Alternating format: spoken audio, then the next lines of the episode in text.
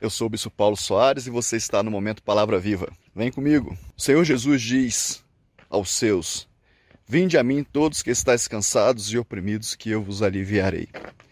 Às vezes, na vida, nós estamos igual essa estrada, ladeira abaixo. A gente não sabe o que fazer, como agir, é só descida. Parece que nunca vai acabar. E quando nós descemos, vem uma sobrecarga terrível sobre os nossos ombros, notícias, palavras, mas tem um jeito. Jesus é a solução. Vinde a mim, vós que estáis cansados e sobrecarregados, em outras versões, e oprimidos, e eu vos aliviarei. Queridos, sabe qual é a maior dificuldade disso? Não é Jesus nos aliviar, não é Ele tirar a sobrecarga da nossa vida o mais difícil é a gente assumir que está cansado, que está sobrecarregado e que a nossa vida está ladeira abaixo e que nós não sabemos como fazer. Como sua vida, sim.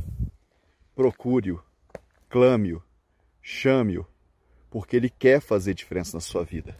O que ele quer é ministrar, ministrar sobre você vida abundante.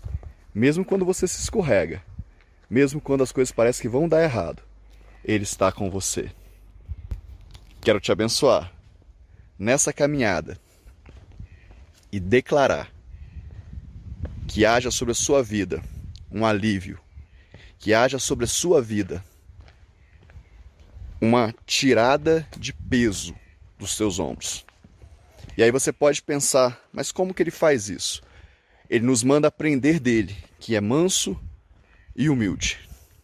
Ele manda tomar sobre nós o jugo dele, a direção dele. O jugo é aquilo que vem nos bois para dar direção do carro de boi. Deus tem um jugo para nós, uma direção para nós. Quando nós perdemos essa direção, quando nós perdemos esse jugo e começamos a andar com as nossas próprias pernas, achando que vamos chegar a algum lugar, nós também perdemos a proteção dele sobre as nossas vidas e tudo fica mais difícil.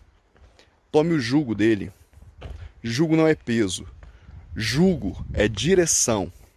É deixar com que ele te leve pelo caminho que ele mesmo tem para você, porque ele é o caminho. Vamos juntos. Aceite o jugo. Aceite a direção de Deus na sua vida e ande mais leve. É o convite, é o chamado que nós temos para você. Até o próximo momento, Palavra Viva.